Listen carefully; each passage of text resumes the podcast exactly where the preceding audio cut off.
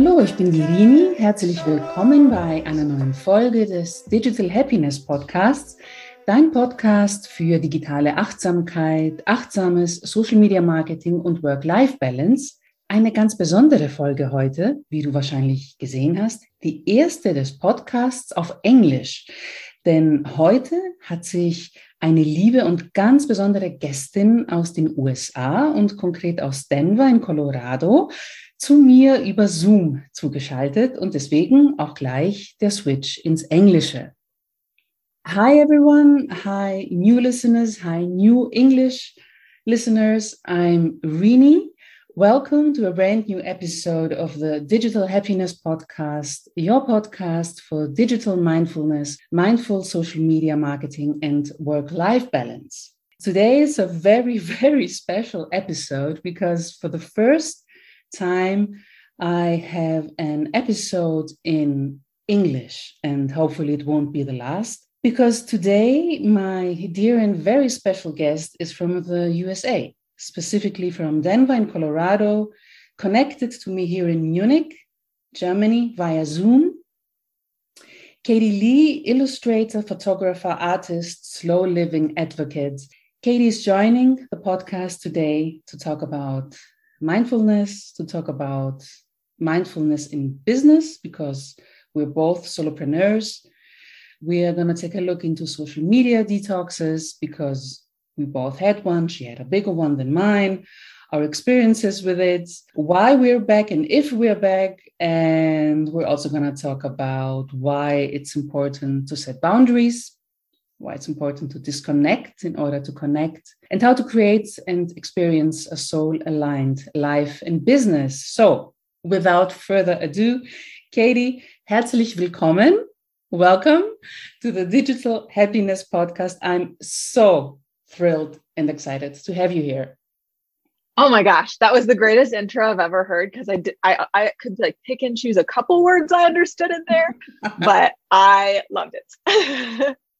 So nice to see you finally, to talk to you. And I'm very excited about this podcast episode. So, before you tell us a bit about yourself, I already mentioned a couple of things. I wanted to read out loud the mission that you have on your website because I loved it. And it could be as well on my website. And I think that's why we, we resonated and decided to do a podcast episode together.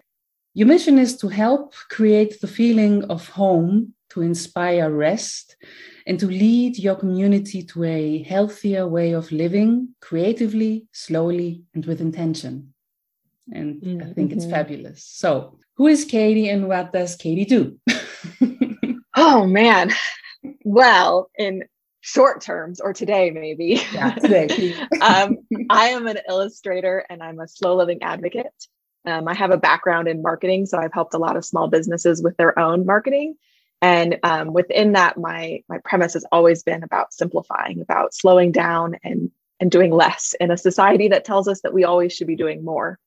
And so for me, um, my illustrations have become a way of finding rest for myself, and I then therefore sell prints that I think inspire rest in people's homes. And I'm even in the process of working on um, a home decor line that I'm hoping to have launch next fall, um, which is all about inspiring rest and creativity in our home lives. And so, um, yeah, so my my mission really is about how do we slow down, how do we tune in, um, and how do we find find the joys back in life without the burnout and the the overwhelm.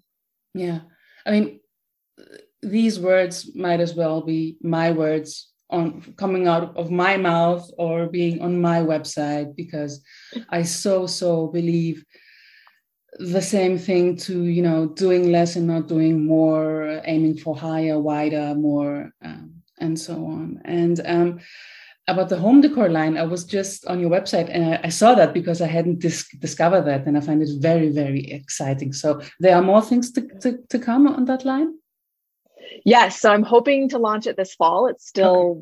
very much in the beginning stages. I'm still working on all the artwork for it, but um, yeah, the big goal is to launch probably September. Yeah, but you have lovely illustrations. I took a look at them yeah. as well while I was there, and I highly recommend anyone to take a look at them. So maybe we should talk about how we met Yeah. You're here because I think that's an interesting story. And it's because of that theme that um, I also do this podcast. Um, it was back in autumn 21 when I was doing research. I Googled marketing without social media or taking a break from social media, something like that. But I think it was marketing without social media. And there were not a lot of results that came out. I mean, in German, there was just, you know, just a couple of interesting ones, but in English, there were more. So I found the way to your blog. So well done on your SEO.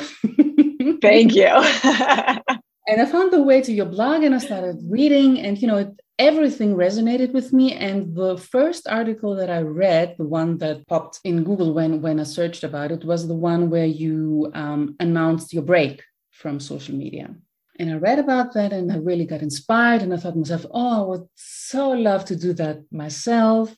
And then I signed up for your newsletter, and then I got your newsletter every week. And uh, at some point, I replied to a newsletter, right? Mm-hmm. And then we started chatting about your time away from social media, that I'm thinking to take a break. And you uh, told me a bit about your experience being away. And then you also told me that you were thinking about returning. So maybe we should start there. Yeah about your big break. And yeah. Why did you make that decision? What led you to this decision? Did you were you overwhelmed by being present on social media, or what was exactly your train of thought? What led to this decision? Yeah, I I've always had a love hate relationship with social media. I've seen the wonderful and beautiful things it can do. It's connected me with some incredible people. Um, I also worked for a company that part of their downfall was because of social media. They they definitely got hit into the cancel culture of that, and so I, have seen both sides, and it's exhausting and it's overwhelming. And um, and my husband and I were planning a trip to Costa Rica, mm-hmm. and I was thinking about okay, well, when we leave for when we go out of the country, we have a pact that we won't use technology. We won't do any social media at all. Right. Um, we really try and avoid text messages and yeah. anything. We just want to be present with each other and where we are. And so I was thinking about that. It was like a month away before our trip. And I was like, God, I can't wait to just be off social media for the like week that we're going to be in Costa Rica. And the more I thought about it, it was like anticipating getting to be off of social media the more I realize, like, why am I on it? Like, if I'm dreading it that much and I'm so excited for a week away from it, maybe I should just get off of it for a while and see what happens. Like, can I still run a business? Can I still do marketing and not have social media? So we left at the, I think it was the last week of August was when our trip started. And I had made the decision that that would be my start date of when I would get off and I would not return until at least um, January. So it would be five months yeah. of no social media. And then, and then I get to decide, like, I didn't want to be like, I'm never coming back and like make all this commotion about never coming back. But I wanted to give myself the space of like, let's really disconnect. Let's really give this a chance of not being on it. And then, then you have the space to decide if you want to come back later. Okay. And, um, yeah, it was, it was an incredible five months away. what did you do five months without social media for your business first of all and then for yourself? Did your business yeah, so, suffer from it? You know it really didn't. I i've never been a business where most of my um, my clients or my work gets seen or done through social media. It's mostly referral. Mm-hmm. and so it really wasn't a big deal for me to be off of it. Um, it was a huge like adjustment period of not thinking about social media every single day and like creating. I mean, even Costa Rica, I would be like, oh, I got to take a picture of this or take a video of this so I can post it to social media later. And then I'm like, wait, I'm not on social media. Do I need to even take that picture? Do I even need to be on my phone? Like maybe I can just uh, enjoy this view and and just be here and experience this and have those memories for myself and not have to document everything. And and that was like a mindset that lasted probably 2 months of I'd be like, oh, I need to record this for social media. And be like, no, I don't need to do that. And then after two months, I started not thinking quite in that same way. Um, but for my business, you know, I started getting on more podcasts, which has done a lot more for my business than mm-hmm. social media ever did. Um, I was I've been in networking groups in my area. Um, I put more time into my newsletter and into my blog. Um, all of those have been kind of more of my starting grounds and trying to build one-on-one relationships with people in person, which I just have found those to be able to push me further. Um, I, I do think that social media has some powerful things, but I also think starting locally and starting with people in person is going to give you the most ground and help you to, to grow faster than social media really does. But on a personal level, not being on social media allowed me to come back to my art. And so uh, before I took that hiatus, I was a full time marketing strategist. That's all that I did. And I was building up that business. And then um, I'm, I'm formally trained as an artist. I went to college for art. I've always loved art. But once I graduated, I was like, well, how do you make money being an artist? Like, I'm told that's not a thing and I need to pay bills. So I went into marketing instead. And um, this time away of creating for, instead of creating for social, I just was like, well, then I'll create for myself. And so I started painting again and exploring things. And there was no pressure to have to post what I was working on. I just did things. And mm-hmm. I just realized this is what's been missing from my life. This is what I'm so passionate about. This is what I love doing.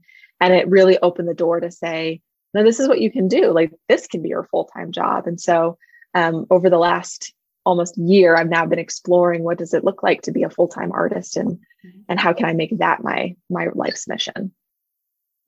I find it so inspiring that you rediscovered something that was there all the time, you know, but being on social media sometimes doesn't give you the space to, to think about something else Mm-hmm. Um, there is this notion and this idea that you have to be on social media, especially as a solopreneur. And as you said, I have almost the same story because me too, I never really, I mean, I never got any customers through social media. For me, it was also through referral. I mean, I'm sure mm-hmm. that people checked my social media accounts. Right, right. they contacted me and I was proud of them. You know, it was me, it wasn't something that I could show. But um, I never, you know, sell, uh, I never sold anything uh, through Instagram or Facebook. Or so I really didn't need it for my business. And um, that's when I was thinking, okay, why do I do it? Why am I on it? And for me, it was, you know, to um, be a voice for mindfulness and for mm-hmm. slow living and for being mindful with the use of social media and digital media in general and that there's also an, an alternative way to use social media as a business there's not only you know 100% hustle culture way there's also other right. types using social media mindfully and uh, with certain methods and with, with certain workflows. So that was my mission, but I really didn't need it. And um, I was also looking forward to the day that I would be off of it. Mm-hmm. And my point was, I, I was thinking, yeah, I'm going to 2022 i'm going to be more present on pinterest because i like pinterest being like more of a search engine than a social mm-hmm. media yeah. platform yeah and then by the end of 2022 i'm gonna i'm gonna leave in instagram and then i said to myself also inspired by your journey wait why should i wait let's do it now. You know? And i made the decision and for the whole of february and um, march i wasn't on instagram. I mm-hmm. also announced that i'm taking a break. And i didn't want to return but at some point i did and, uh, and I'm back again with weekly posts. And the question that I want to ask you, because of the returning part, is why did you return? What was it what, that made you think, okay, I'm going to try it again? So why why did you try it again and how do you do it differently now what's different now yeah it was it was a really hard decision to come back i had i i battled it for a while of like is this really what I want to do?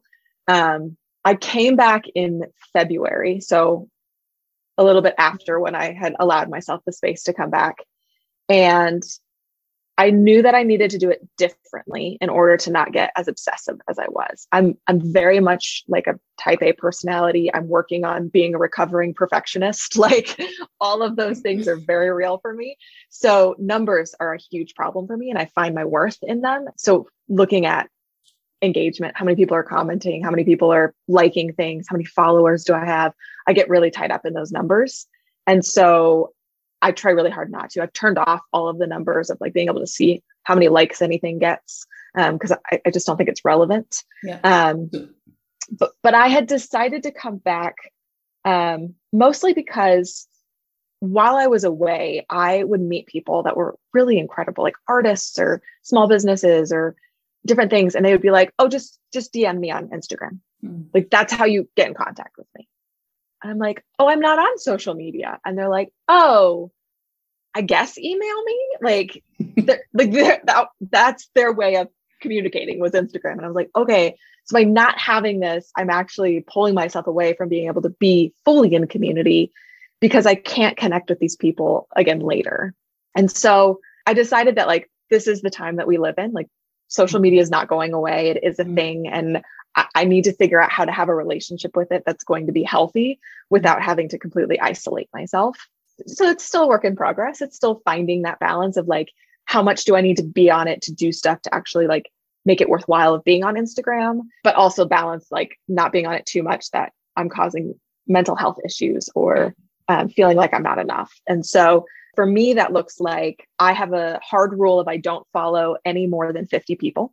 Mm-hmm. So right now I'm following 49 people. I have one person I can follow if I want. Otherwise, I have to go back in and unfollow people. Mm-hmm. Um, and this was a really great way to not get stuck scrolling. That when you only follow 50 people, your right. feed is very short and it gets to the bottom. Like it yeah. says, that's it. These are all your new posts. You have seen the bottom of your feed on Instagram. Really? Exactly. Yeah. there is one. Yes. I mean, then after it says that's all of the new content, then it goes, here's suggested oh, content. So you could choose yeah. to continue scrolling. But at that point, I'm like, nope, that's my like reminder, like you're done. Right. Um, and what's great is that's like every week. So mm-hmm. I only get fresh content like once a week because mm-hmm. there's just not enough that they're everybody's posting daily. So you scroll down to the bottom and you're not going to get really good new content for mm-hmm. seven days. Mm. So that's been a really great way of just like checking in and making sure I'm not just getting on to social and aimlessly scrolling. I also I have a lot of the the like time limits that your mm-hmm. phone can set up. So I have a longer section on Mondays because that's when I post and I do more engagement stuff on Mondays. And then I have a 5 minute window. So like basically I can just check in once a day, see if I have any messages or whatever and then that's it. And sometimes I'll push like remind me in 15 minutes, but I don't usually ever push ignore. Like I always have the constant reminder saying like get off, get off of this. Okay. and then any other like business stuff I want to do where I'm engaging with other accounts or you know trying to grow my following, I'll only do that on desktop. And then I set a time frame like in my calendar like you have a 30 minute chunk of time today that you can go and engage on other accounts. Mm-hmm. But it's not just for scrolling. It's I have an intention and I'm trying to find yeah. this clientele to, so that I can expand my brand. And those things have all been really great. Like I feel like I have a much healthier relationship. I haven't really been posting to stories. I might do it a little bit more in the future, but I only post to my feed one time a week. Um, it goes with the theme of my newsletter, which is the Monday post. And so I only post on Mondays. and and it's been really refreshing. It, it does allow me to be on there and to build relationships and to engage and to provide content and be a resource for people, uh, but to have really clear boundaries so that I'm taking care of my health first. Mm. I think also community is something very important to you, and I think mm-hmm. the artistic community, artists, yeah, it's important to support each other, especially on those content sharing platforms where so much content is being shared for free. And that's uh-huh. like a problem i think for most artists right? Yeah. Yeah. Yeah i mean it's been it is a great place to get inspired and just mm to connect with other artists and talk to them about their process and whatnot. And it's a very dangerous place for artists because the feeling of not being good enough mm. is very relevant when you start looking at other artists' feeds. So I try not to follow other artists because that's not what I, I don't want. I don't want my work to start to look like their work. Mm. Um, what I'll do is if I find a new artist that I love, I'll bookmark one of their images and I have like a bookmark folder of artists so that I can go back and like look at them or if i know somebody who's looking for artwork i can send them ideas of like oh this artist has some great prints that would look really great in your home or that kind of stuff. But it's not in my regular feed just so that i have that boundary of like you're not comparing yourself. You are good enough as an artist like have some space for yourself. Yeah uh, it's it's a big thing the comparison part you know um, mm-hmm. and the imposter syndrome that hits hard sometimes. Yes. good or adequate or beautiful wise or whatever enough and really not uh, you know going any further with a product or with a project or with an artistic piece. During your time off, was it something that you really missed from not being a part of that online social community? You know, I I think there was more fear before actually getting off hmm. of mm-hmm. what was I going to miss out? Like the fear of missing out. What was mm-hmm. I not going to be a part of? Was I going to miss inside jokes with people? Was I not going to be relevant in today's culture? Like all of that was a huge fear. Um, but when I was actually off, no, like I still watch Netflix, so I could keep up with most content people were talking about. Mm-hmm. I would say the first couple weeks were, were definitely the hardest. I d- probably did miss it, just feeling like I needed to post, feeling like this was mm-hmm. something that I had to do, that, you know, I needed to be able to put my voice out there. I need to do all this stuff. But if I'm not having a huge following, if I'm not getting enough interaction, then like, is anybody even listening to that? Like, I might as well just take this time to like fully enjoy things myself. So I would say that maybe for a couple weeks I missed it. And then after a while, no, I think it just felt like a great release of not having to have it.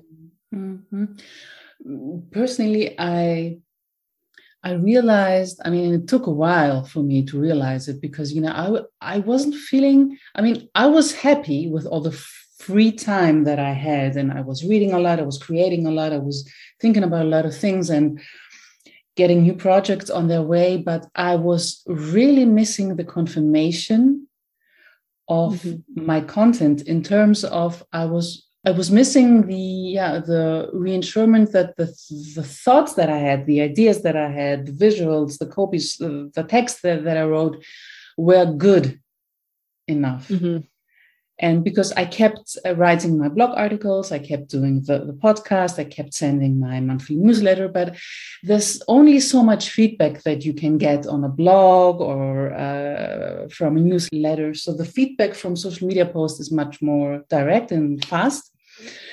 And i was missing that.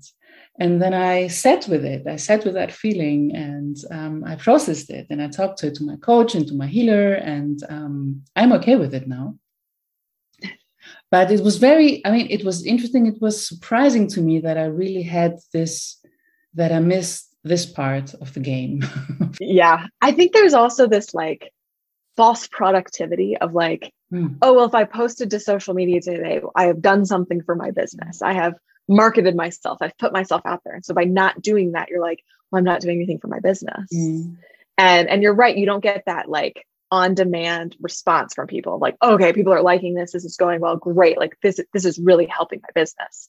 But when we go back and we look at the analytics and we look at the numbers i'm not making any money from this. Yes. so i'm spending hours and hours of time on this exactly. and i'm making no money from yeah. it like in any other business decision everybody would say well stop doing it. Yeah right but but when it comes to social media we just yeah. can't say that we're like no you got to keep you're just not doing it hard enough like you got to post more you got to be doing more put more hours into it mm. and that's not the answer it's yeah. just it might be taking a different turn on it but it also might just be that this it doesn't serve your business this isn't mm. where your business is going to grow this isn't where you as a human are, is going to grow mm. And that's what I did. I mean, I returned to, like yourself, to weekly posts. Like I post on Wednesdays or Thursdays. And I swore to myself not to produce any exclusive content for Instagram because I'm very active on Instagram. So I have my main content on my blog or on my podcast, and then I share ideas from these articles or episodes on Instagram, or I promote my newsletter, which is very um, important to me to, to grow my newsletter list. And uh, so these are my main marketing channels right now. And I also have a very uh, lovely VA who is taking care of Pinterest. That's mm. her world. I don't want to know what she's doing. She does a great job because it's a whole another game. And she she does it just, you know, she does it all by herself. And um, so that's the things that I stick to right now. So we talked also about the, the mental health part in the social media game and you know comparing yourself and not having the feeling that you're not enough what rituals or what um, habits do you have in your daily life as a morning routine or as an evening routine or as you know um, things that you do on a daily basis to to to to take care of your mental health as a person and as a business owner yeah i think um I probably don't have the same thing every day. I I like to change things up, but you know, in the morning when I we when my husband and I first wake up, we make our tea and coffee. I'm a very avid tea drinker, and um, we sit down in our wing back chairs, which we love, and um, and read for an hour. And so I have like ten different books I read at a time. I usually have something on spirituality and a novel and something on art and something on business that I just like rotate through depending on what I'm feeling like. And then I've been trying to get into a better habit of ending that time with doing a little bit of meditation, about 10 or 15 minutes of just closing my eyes, tuning into my breath, and just like feeling whatever I'm feeling and just kind of noticing things. When the weather is nice, which it's finally getting nice here in Colorado, I love to go for walks. I'm a very, I, I like movement. Mm-hmm. And so going for walks and when it's colder out, I stay home and I do a yoga class, just getting just getting that time, like the movement of it's kind of, you know, it's moving meditation and again, tuning in and connecting with the breath. You know, when I get to be outside, it's getting to be with nature. And I, I'm such a nature person. And those are all, those are all the places that I can create a little bit of space just to breathe and to get out of my head because I'm way too much in my head. And I, I do find that having those things, whether it's, you know, 20 minutes or an hour is usually the time range of how long I walk or go for a yoga class or anything. It's just amazing how much gets solved in that time. Like not even that i have answers but just that by stepping away from everything like the problems just don't seem as big anymore. Yeah i know. I know. And it's su- surprising how much alike we are because i have the same rituals like reading in the morning and i have also three or four books that i read at the same time and according to uh, what my taste is like on that day, I um, open up that book and not the other one. And I also am a yoga teacher like yourself.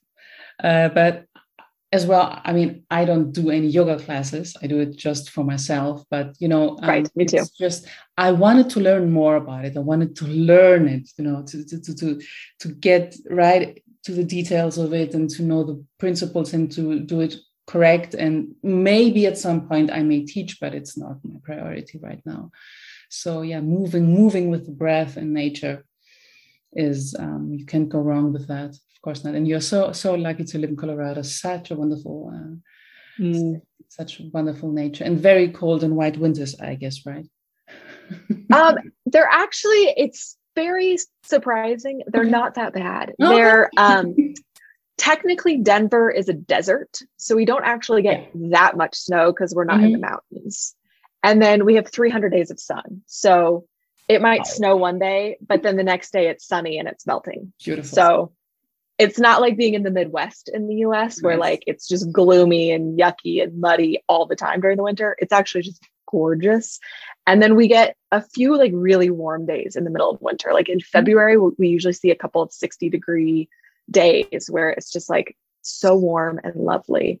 And so, so yes, there is actually some good balance. Like it, it allows you to really be in nature year yeah. round. That we go snowshoeing in the winter, or even you're still able to go for some walks. Um, you just can't do it first thing in the morning because it's very cold first thing in the morning. Wow. Um, so you talk about, a lot about work-life balance, mm-hmm. and um, you also have a a beautiful guide about work-life balance that you can uh, share a bit about that if you want to. But I'm more interested in how do you keep, how do you set boundaries in your business or in your private life in order to achieve this balanced way of living?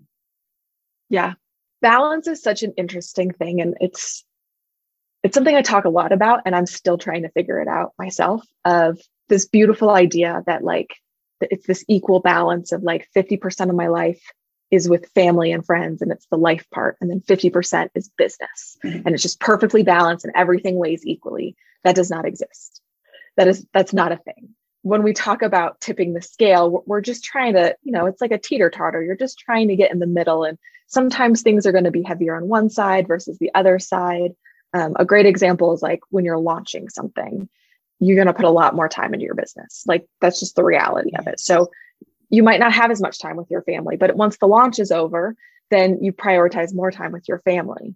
And and it's just kind of this teeter-tottering back and forth. And so for me, I am always I'm always on that teeter-totter of like figuring out how do I spend more time with my husband? How do I get to see my friends? They're all also on their own teeter-totter. So like balancing between our our teeter-totter and theirs I, I start with what feels good in my body.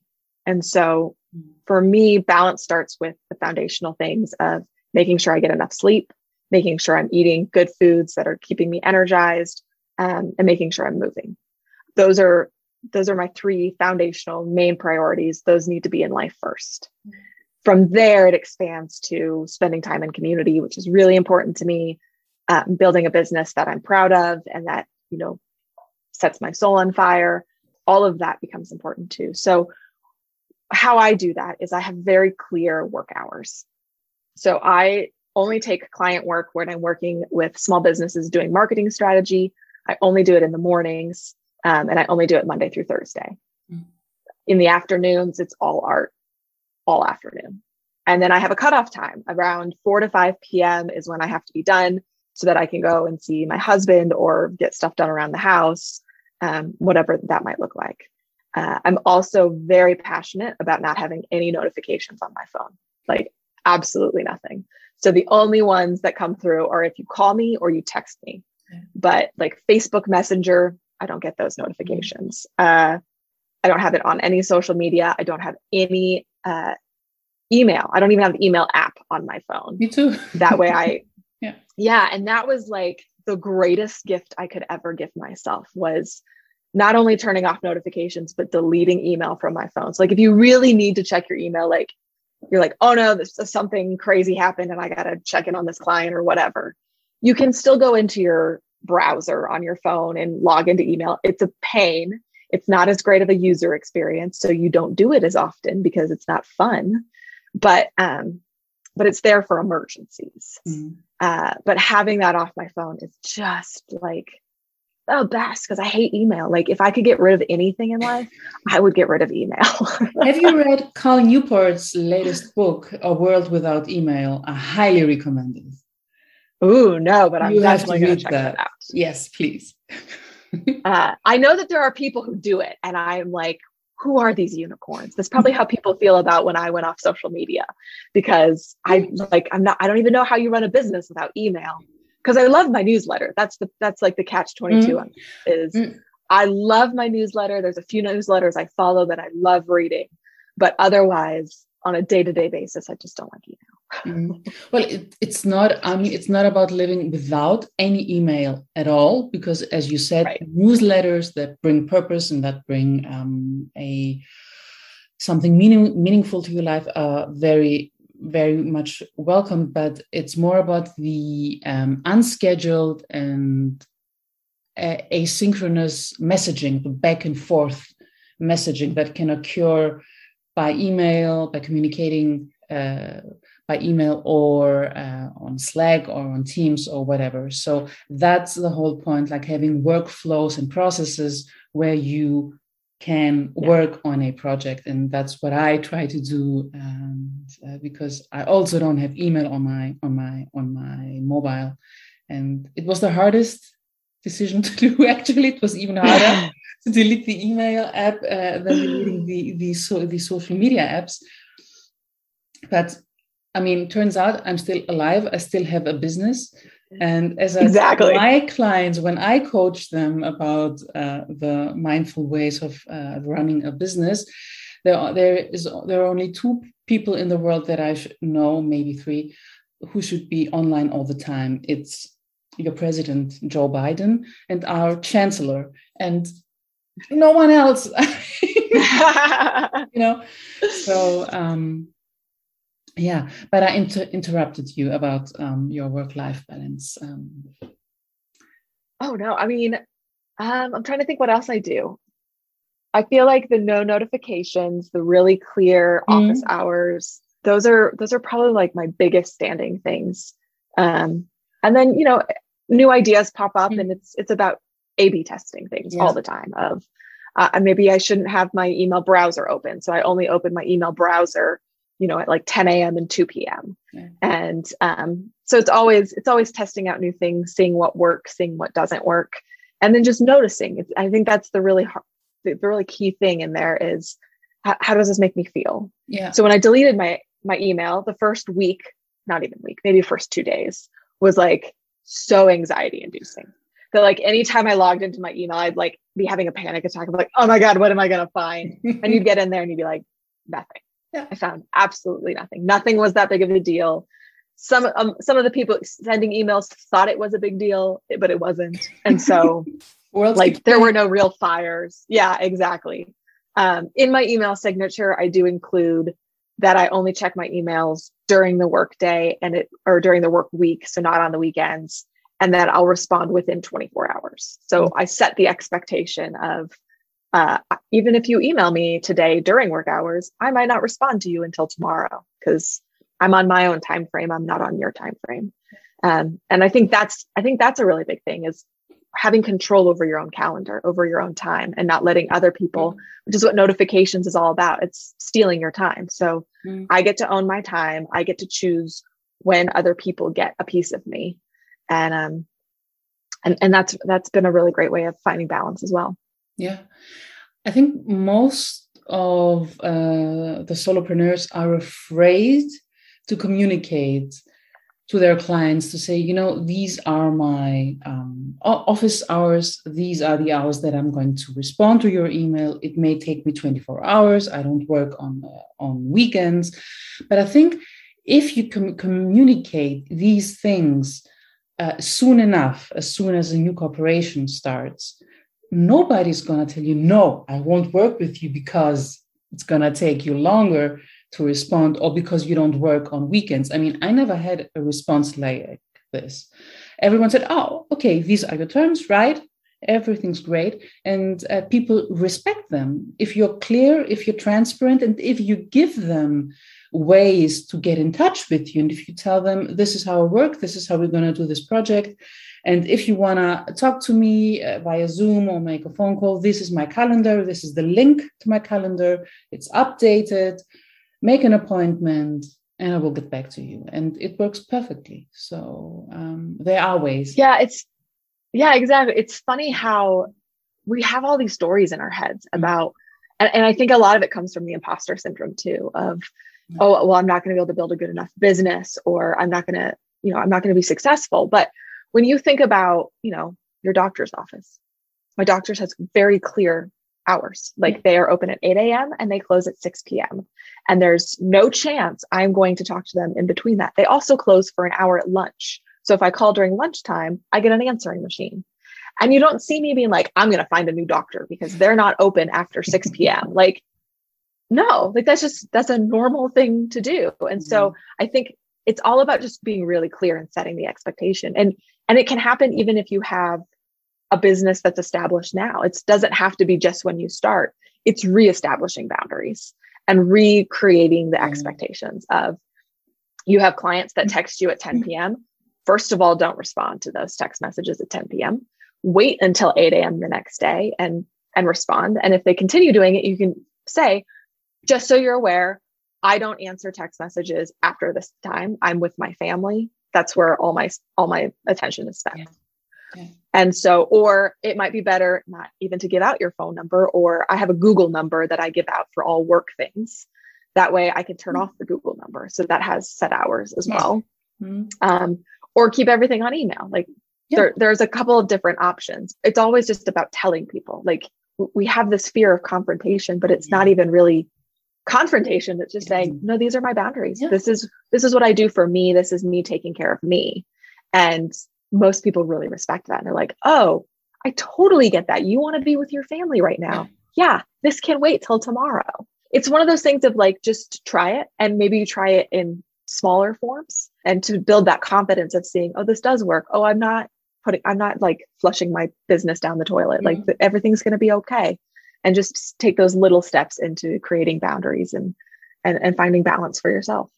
Absolutely. And I think it's also about being able to say no and to embrace the word no. A lot of us can't do that, especially. I mean, when I was starting my business, I, you know, I said yes to almost everything because I wanted to have clients to uh, to recommend me, to refer to me.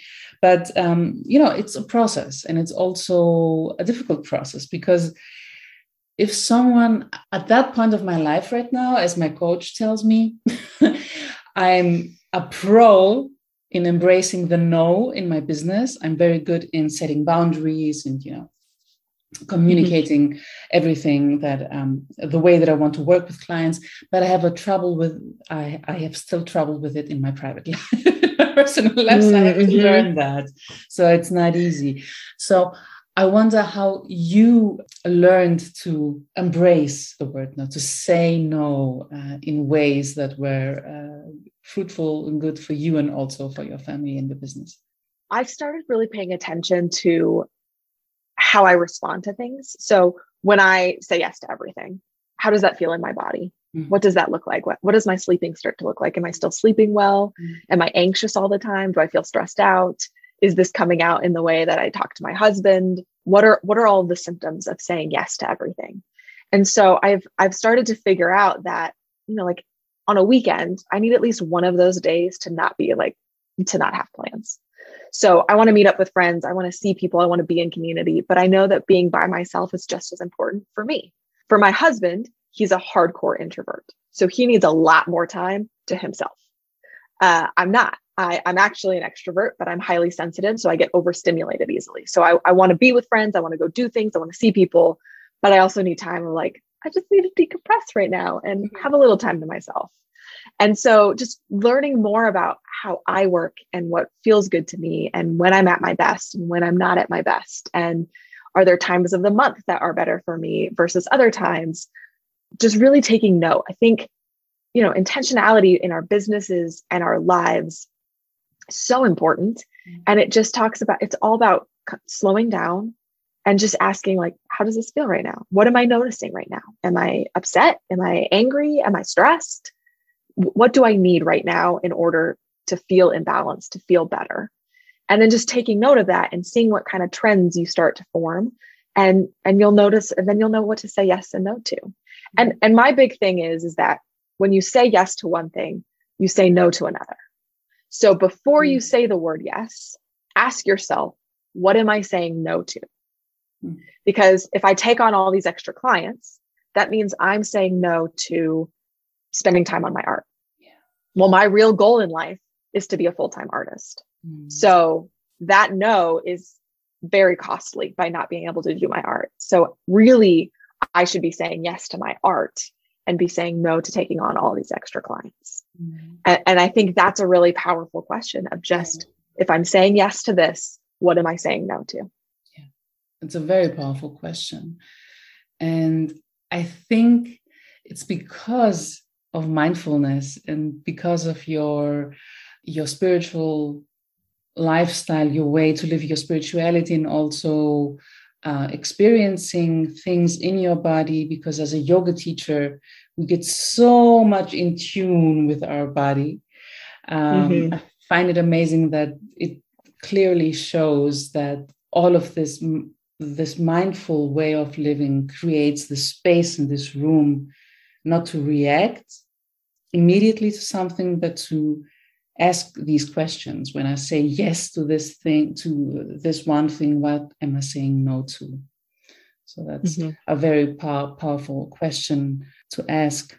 What what is the one thing that drains you from the whole marketing process of your own business? What's the one thing that you say i don't want to do it it's i hate it what's the one that's draining you the most or have you already put it aside i mean social media still is this mm.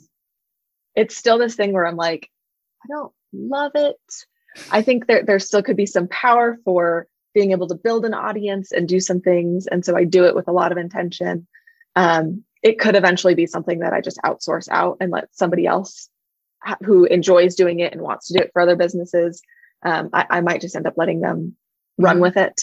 Um, that, that's probably the, the area that I think about it the most. Most of my marketing now is um, is doing podcast interviews, it's being a part of networking events. It's a lot more one on one with people and getting to meet really great people. So it's time consuming, but it's so much more fun. And mm-hmm. you just get to meet incredible people from around the world, which is uh, just something you wouldn't really get to do otherwise. And so, um, so that's been really fun for me. And then, you know, sometimes I think writing my newsletter or my blog posts can feel draining just when I'm not feeling inspired. And you're like, okay, well, I have to do it because I've committed to doing this every week. But I just, I'm in a bad mindset or it's just bad day and I have nothing good to say to the world. Mm-hmm. and, um, and every once in a while I'll write a, a newsletter that says, I'm in a bad mood and I have nothing good to say to the world. And this is how I'm dealing with it. This is how I'm walking through this. Yeah. Um, and just trying to be as, as real as possible. But yeah, I think, um, I mean, when it's working with other people's marketing. I've struggled a lot with marketing in general just because we look at marketing as being exponential growth and building these businesses that just continue to make more and more and more and do more and work more hours. And that obviously doesn't align with my values. Mm-hmm. And so, you know, I, I, have a cutoff of like, I want to be able to ha- run a business that brings in this much revenue and that's it. Like, I don't want to expand this into being in every state or in multiple yes. countries. Like, I want this to stay small and I want it to stay heartfelt and um, bespoke and like all of these things that you just can't get once it gets bigger. Um, and those are the, usually the brands that I like being able to work with and and help with their strategy because it's intentional and it's about adding value and it's not about just exponential growth and um, and that usually also means like hurting the environment or um, there's just not as much intention to it. Mm-hmm. And, and so th- that's probably one of my broader marketing struggles that I face. Mm, yeah, absolutely. I'm also totally in sync with with what you said because I also I don't want to be someone who is making a, a million euros revenue a year. I don't want that. It's a lot of work to get there, and it's yeah, a lot exactly. of taxes, as a matter of fact. So right. I don't want that, and I don't need that for my lifestyle. You know, so uh, being aligned with the values that I have, that everyone else has in their own life and in the business, I think it's more important to be in tune with that than aiming for the high numbers.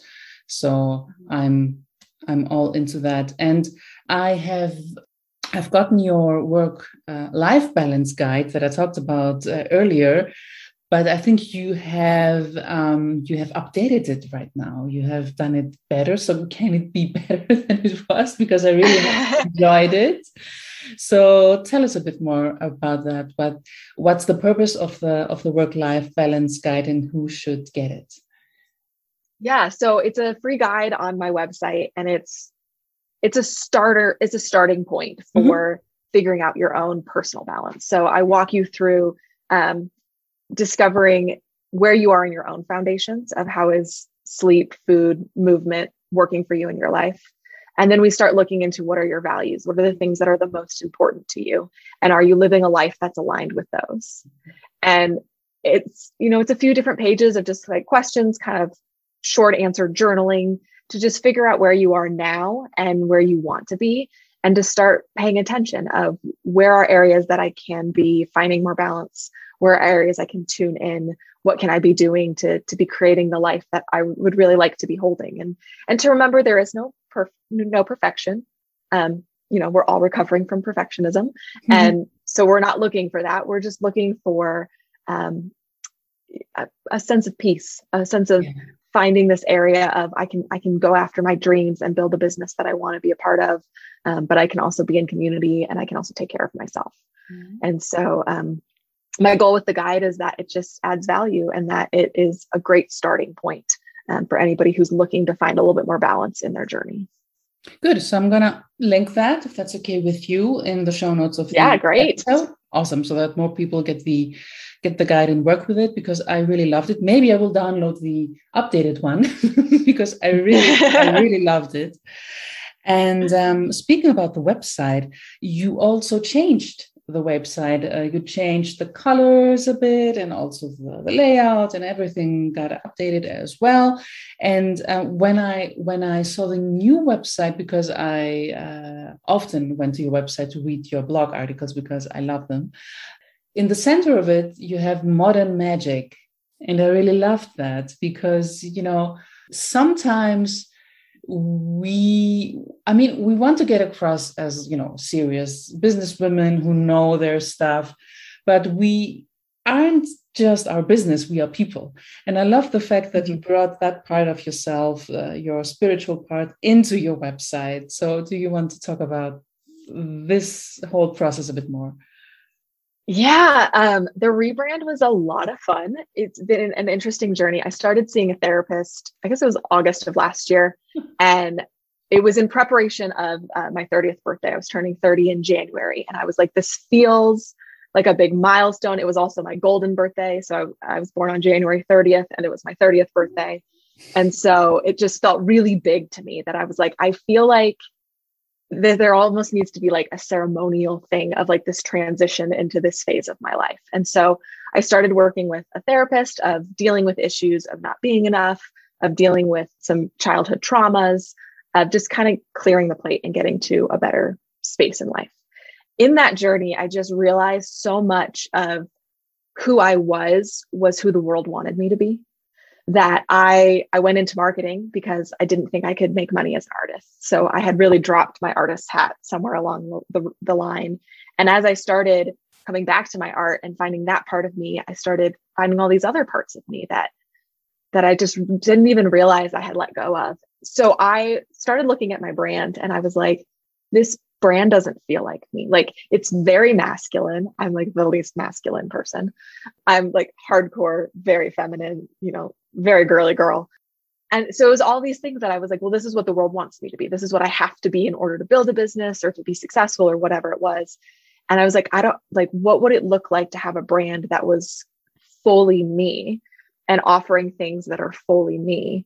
And um, as I said earlier, I love tea and I, I have an entire cabinet in my kitchen that is just like all of these different loose herbs and we call it my witch's cupboard and i like to make my own teas and i make like syrups and i just i love herbs and learning about the nutritional mm-hmm. value behind them and all this stuff and so i was just thinking about all of the things that i love and what i would do and i was like well my art is very illustrative and it just kind of has this like children's book kind of feel um, I've actually had a lot of people tell me like you need to write a children's book because your art feels like it should be in there. Okay. And I was like, well, what does that mean? Like it's magical. Like it just feels like magic. And I was like, all right, well, so if I had a brand, if I were to have my own line of teas, or um, if I take this art thing further, what what would that look like? And the word modern magic came to me. Mm. That kind of was just the premise of everything. And then the color palette just kind of came together. It's all these much more warmer colors, feeling cozy, feeling at home. Um, it's still very peaceful. They're all very neutral and very earthy. So it's grounding. Yeah, it just kind of piece by piece all came together. And I found a website template that I felt like really took all of that in together as well. And it's amazing that through this process, I've been more clear in who I am as a brand than I've ever been before. And it, it really feels like coming home. Yeah. It's amazing because I had exact the exact same process in terms of realizing that the website that I had wasn't me. It was a mm-hmm. nice mm-hmm. website, but it wasn't me. And it, it, the colors were very professional, like, you know, dark blue and turquoise and, you know, all these colors that came across as very good in communication and very clear and everything. But it wasn't me and I wasn't happy. And so I decided to put together a palette that was me. And I, me too, I also came up with a very warm and very earthy palette. Yeah. And with a lot of, uh, you know, plants and nature in it because that's who I am. And, yeah. um, and I feel very comfortable with it. And I love the fact that that we can see your personality on your website. I love websites when we can see the personality of the person and not just the business and the products and the services and the referrals and everything. Because, I mean, when you're a company of one or even two, people want to work with you because of you.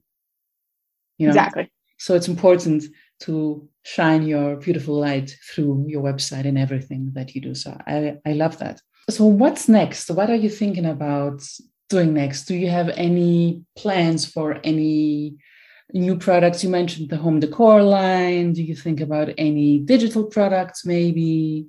So, what's in the works?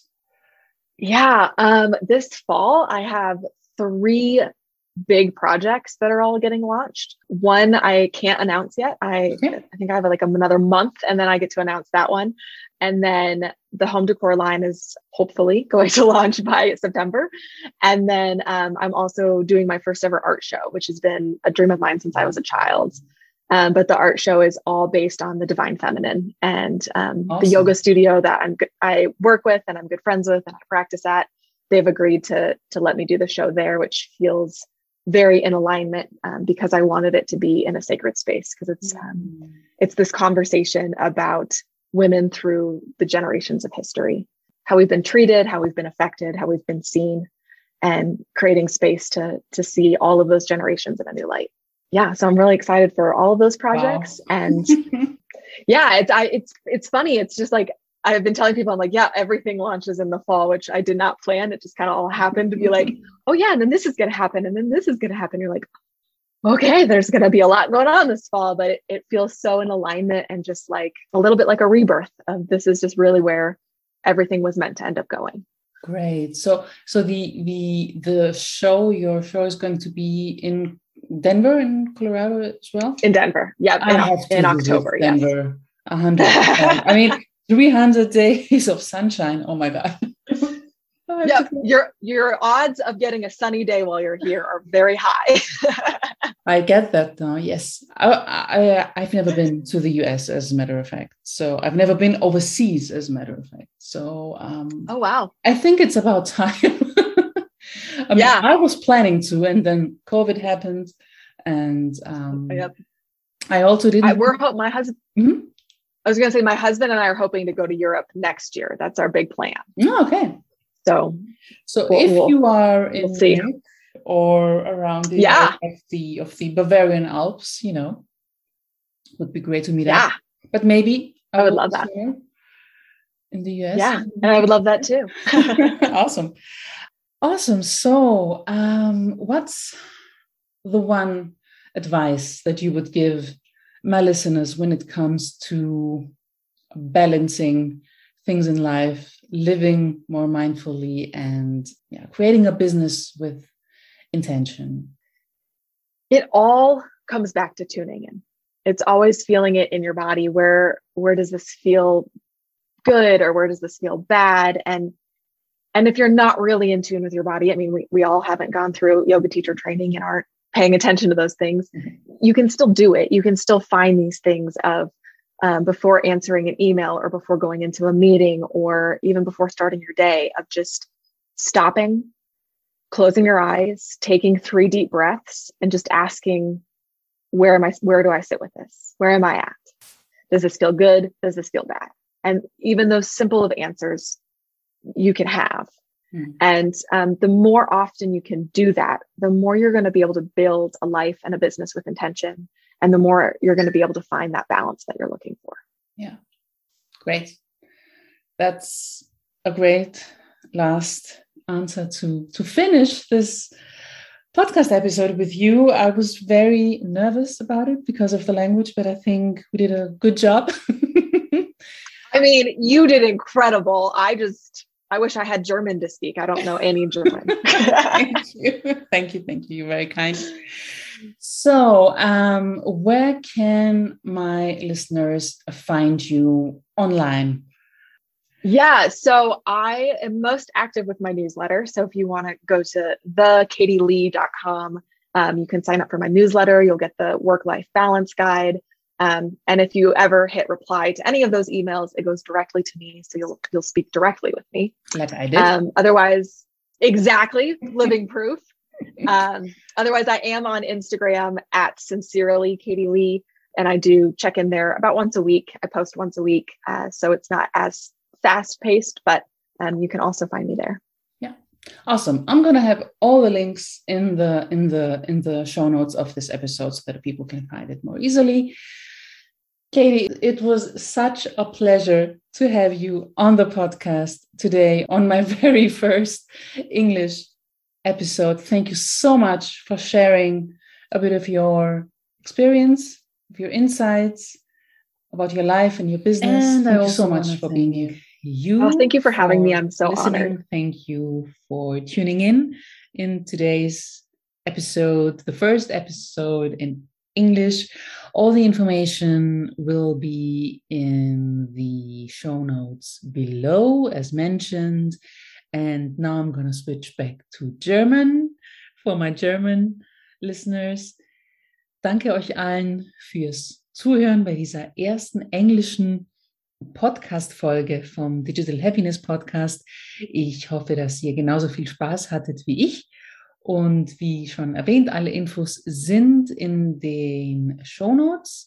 Falls euch die englische Episode gefallen hat, dann gebt mir doch kurz Bescheid per E-Mail, ob ihr vielleicht auch weitere Episoden auf Englisch haben möchtet, weil ich hätte da den einen oder anderen Gast in meinem Visier, den ich gerne noch interviewen wollen würde. Bis dahin wünsche ich euch eine gute Zeit Bleibt gesund. Bis zum nächsten Mal. Bye bye und Servus.